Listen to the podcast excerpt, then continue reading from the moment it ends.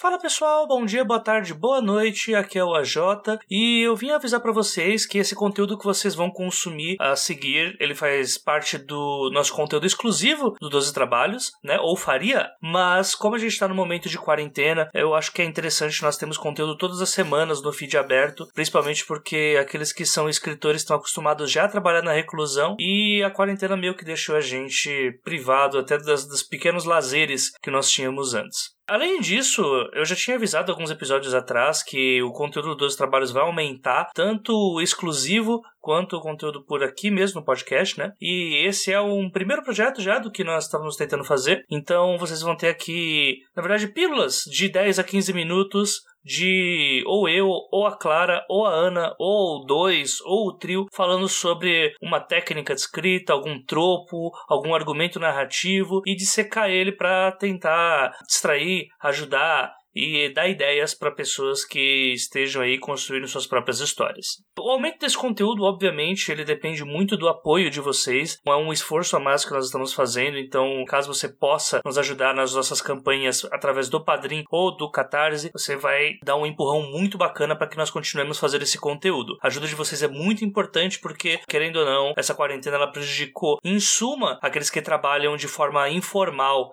esse é o recado que eu tenho para passar para vocês. Então, fiquem aí com o episódio com a Clara e com a Ana. Um abraço para todo mundo. Tchau, tchau.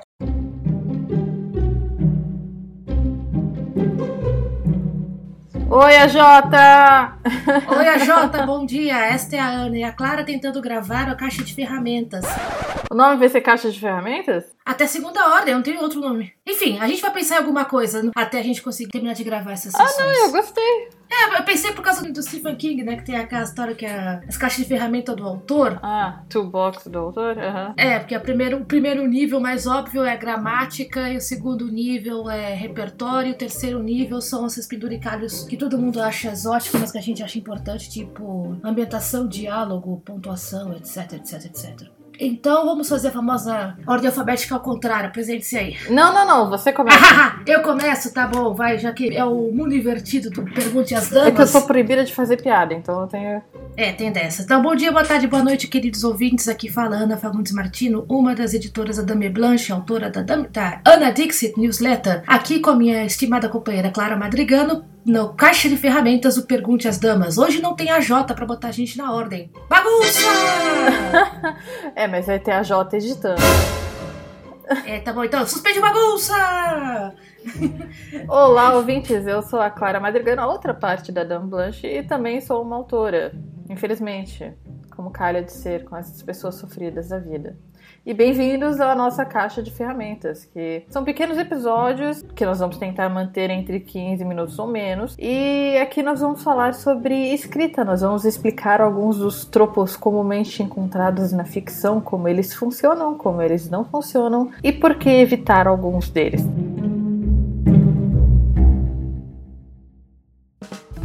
Ana, qual é o nosso tropo do dia? Então, hoje na caixa de ferramentas nós vamos falar sobre Infodump, ou como eu gosto de falar, o caminhão de melancia de informação na cabeça do leitor. Pois é. Então, o que é o infodump? É exatamente isso, você jogar a informação na cara do seu leitor sem nenhum critério, você largar todas as informações sobre o background da sua história, sobre o que está acontecendo, sobre como funciona aquele mundo mágico que você criou e que você não pode esperar para compartilhar com seus leitores. E é também um sinal de amadorismo, o método mais garantido de cansar o seu leitor, né?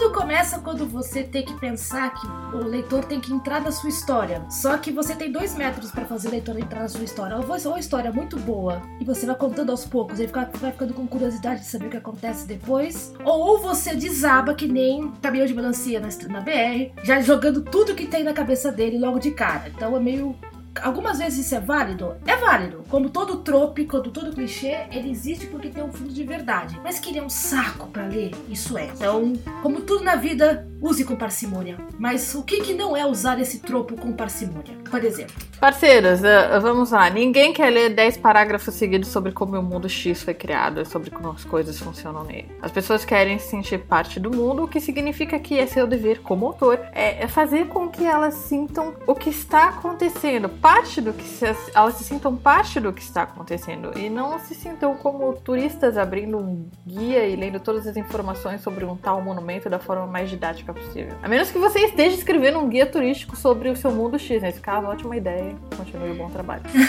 uma coisa que é uma coisa que é particularmente irritante é porque geralmente o infodump ele não tem nada a ver com a história em si. Não. Essa é, é a pior parte. Você tá descrevendo, tipo, a topografia do país para você finalmente, depois de 10 páginas explicando, a gente chegar, depois de explicar toda a cadeia de montanhas, você chegar num cara que tava lá na montanha que não tinha nada a ver com a história. Ou você tá escrevendo sobre eventos que aconteceram milênios antes da sua história começar e que vão ter talvez algum impacto no que está acontecendo mas que não é a forma correta de você abrir a sua narrativa. Esse, esse tropo do infodump era muito comum nos clássicos de séculos atrás, porque eu acho que os caras ganhavam por página, alguma coisa assim. Ou então eu precisava de escrever bastante para você pegar o ritmo da história. Mas hoje em dia você não precisa fazer isso, gente. Ninguém tá escrevendo Rob Roy de novo, né?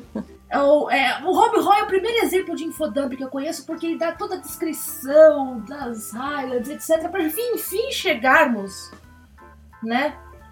Uh, no, no, no, no personagem. Então, pô, tudo bem, é, você não é o Walter Scott. Mesmo, você não é nem a reencarnação do Walter Scott. Não precisa. não precisa. É, gente, se você está escrevendo uma história, você precisa costurar, costurar as informações de como o mundo funciona nas ações dos seus personagens. Os seus leitores, eles não são burros, eles vão ter uma ideia profunda daquele mundo se você dispersar as informações de modo a não atrapalhar a narrativa. A narrativa precisa fluir. Não pode ser uma estrada bloqueada por rochas gigantes de informação que distraem e fazem o leitor desistir de continuar a leitura.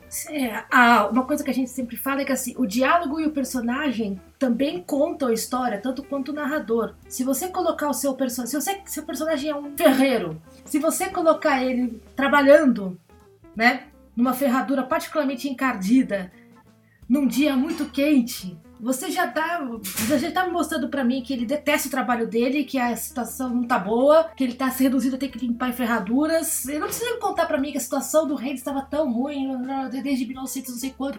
Gente, foca no quanto menos você, quanto maior a situação, menor a descrição. É o ferreiro que tá tendo que limpar a ferradura lameada porque acabou a grana. É, aqui cabe bem o, o, o, mostre, não conte, que é um outro tropo que a gente pode analisar em outro momento, mas que aqui faz bastante sentido. Mostre o que está acontecendo, não me conte com 15 páginas como aquele mundo se deu. É, não faça, não faça o guia turístico, não faça o livro de história.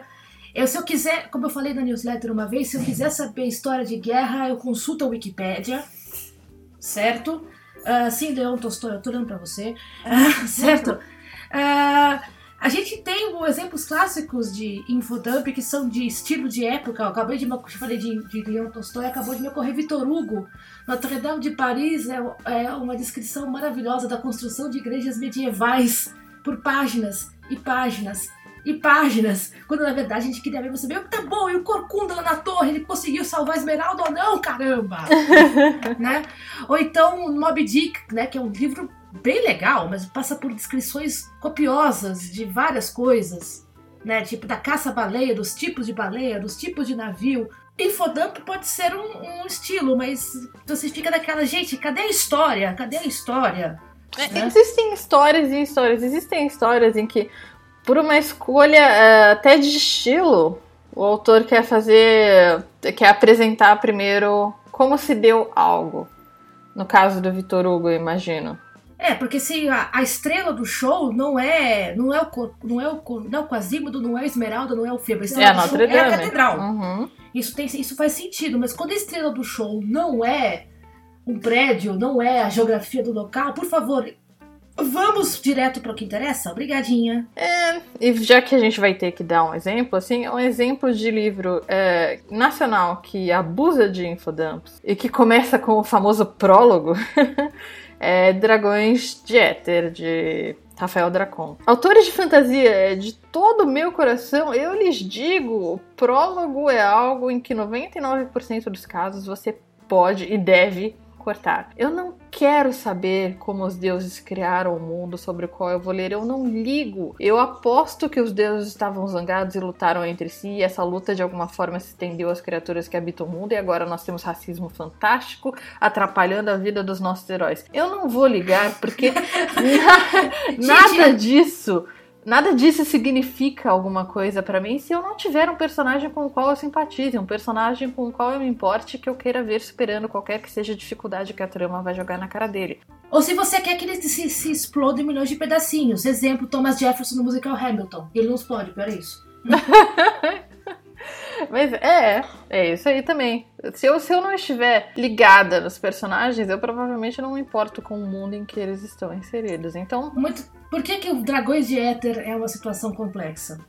Porque Dragão de Éter começa com. Eu acho que só a partir do terceiro capítulo você de fato começa a discernir quem são os personagens. Porque antes disso você tem o um prólogo sobre como o mundo foi criado, com toda aquela poesia típica de autor nacional de fantasia. E depois você tem pelo menos uns dois capítulos que são puramente infodump sobre como os reinos funcionam e por que a economia tá assim assada. Eu li de Éter há muito tempo, então se eu estou errada sobre isso, me perdoe, mas eu tenho essas imagens gravadas na minha cabeça, não são boas imagens personagem. Então, ai, ai. É, é, esses deuses, se o mundo brotou do barro, do éter, eu só vou me importar com isso se eu me importar com os personagens. Dragão, Dragão Jeter falhou em fazer isso para mim. O mundo, gente, quando nós estamos pensando em fantasia, o mundo, ele existe para enriquecer a história, mas o fio condutor são os personagens. E se você nem me dá a chance de conhecer esses personagens primeiro, esse prólogo e esses três primeiros capítulos são inúteis. Na chance de eu querer continuar lendo o livro, eu provavelmente vou ter que voltar para esse prólogo quando eu estiver na metade da leitura para tentar fazer algumas informações baterem, porque até então é só white noise, sabe? Eu não nada nada disso entrou na minha cabeça porque são só informações aleatórias que eu não tenho nenhum motivo para gravar no momento. Elas não significam nada para mim.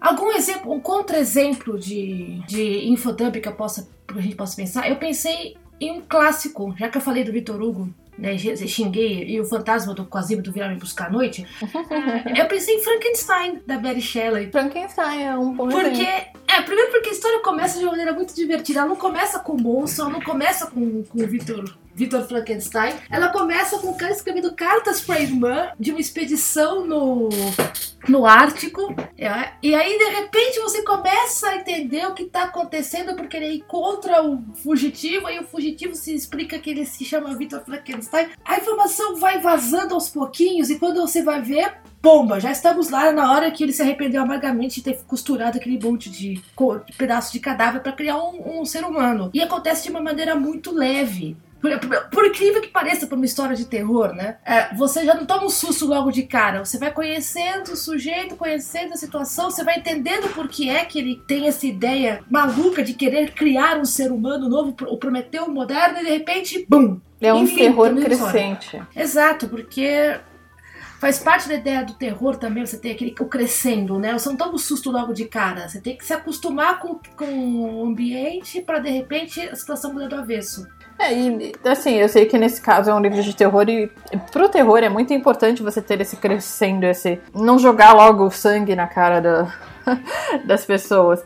Mas eu acho que isso também é bom, é um bom conselho para você usar em qualquer tipo de gênero. Você, especialmente se você construir um mundo novo e você quer que as pessoas uh, entendam como aquele mundo funciona, é você dá as informações aos poucos até você ter é, o quadro inteiro pintado. Você ir pintando aos poucos. É, e você perguntou se tem um exemplo positivo além de Frankenstein, já que nós estamos no, no, no lidando, lidando com o gênero da fantasia.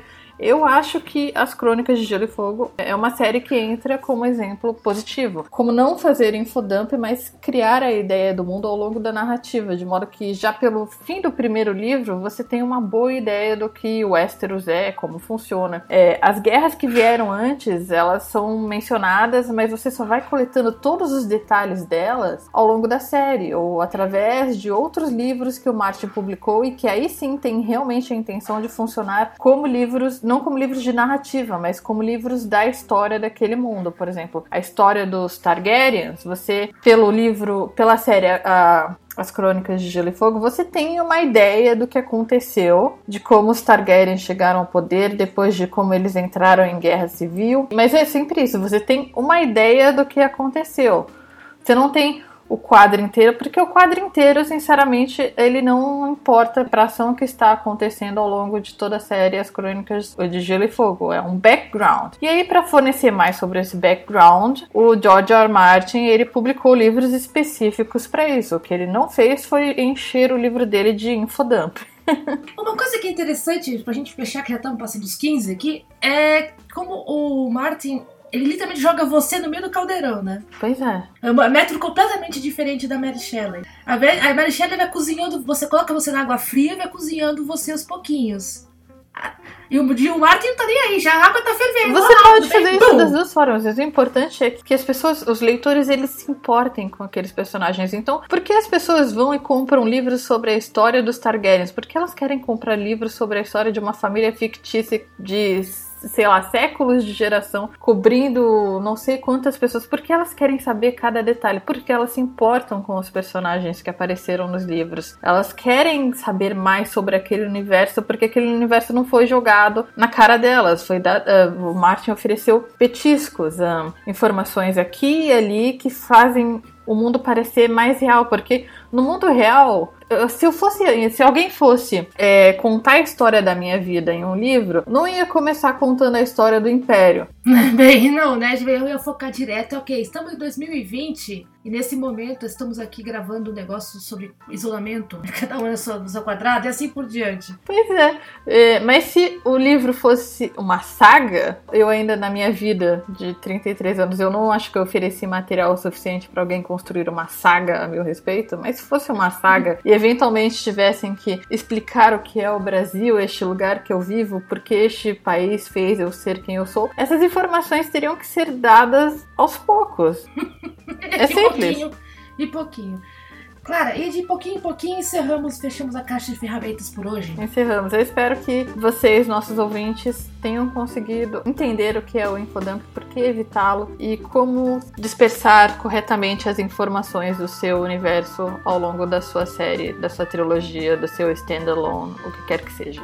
Fique ligado para mais informações aqui da Caixa de Ferramentas a qualquer momento no Os 12 Trabalhos. E se você tem sugestões de coisas para falar sobre, que a gente possa falar aqui no programa, é, questões imprementes, reclamações para que a gente xingou os dragões de Éter, acontece, o e-mail para mandar essas informações todas é os12trabalhos.gmail.com 12 é número. E qualquer coisa, como sempre, tem uma dúvida, Pergunte às damas. E, e fique dentro de casa.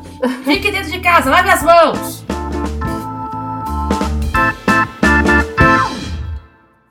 Aí, gostaram do episódio? Se você quiser, é possível ajudar o Pergunte às Damas a continuar no ar. Tudo isso a partir do padrim.com.br barra 12 trabalhos. E a partir da categoria bronze, você contará com episódios exclusivos do Pergunte às Damas. Sempre lembrando que é você quem faz a pauta deste podcast, enviando suas perguntas para os12trabalhos.gmail.com. O 12 é número. Obrigado por ter ouvido até aqui e até a próxima.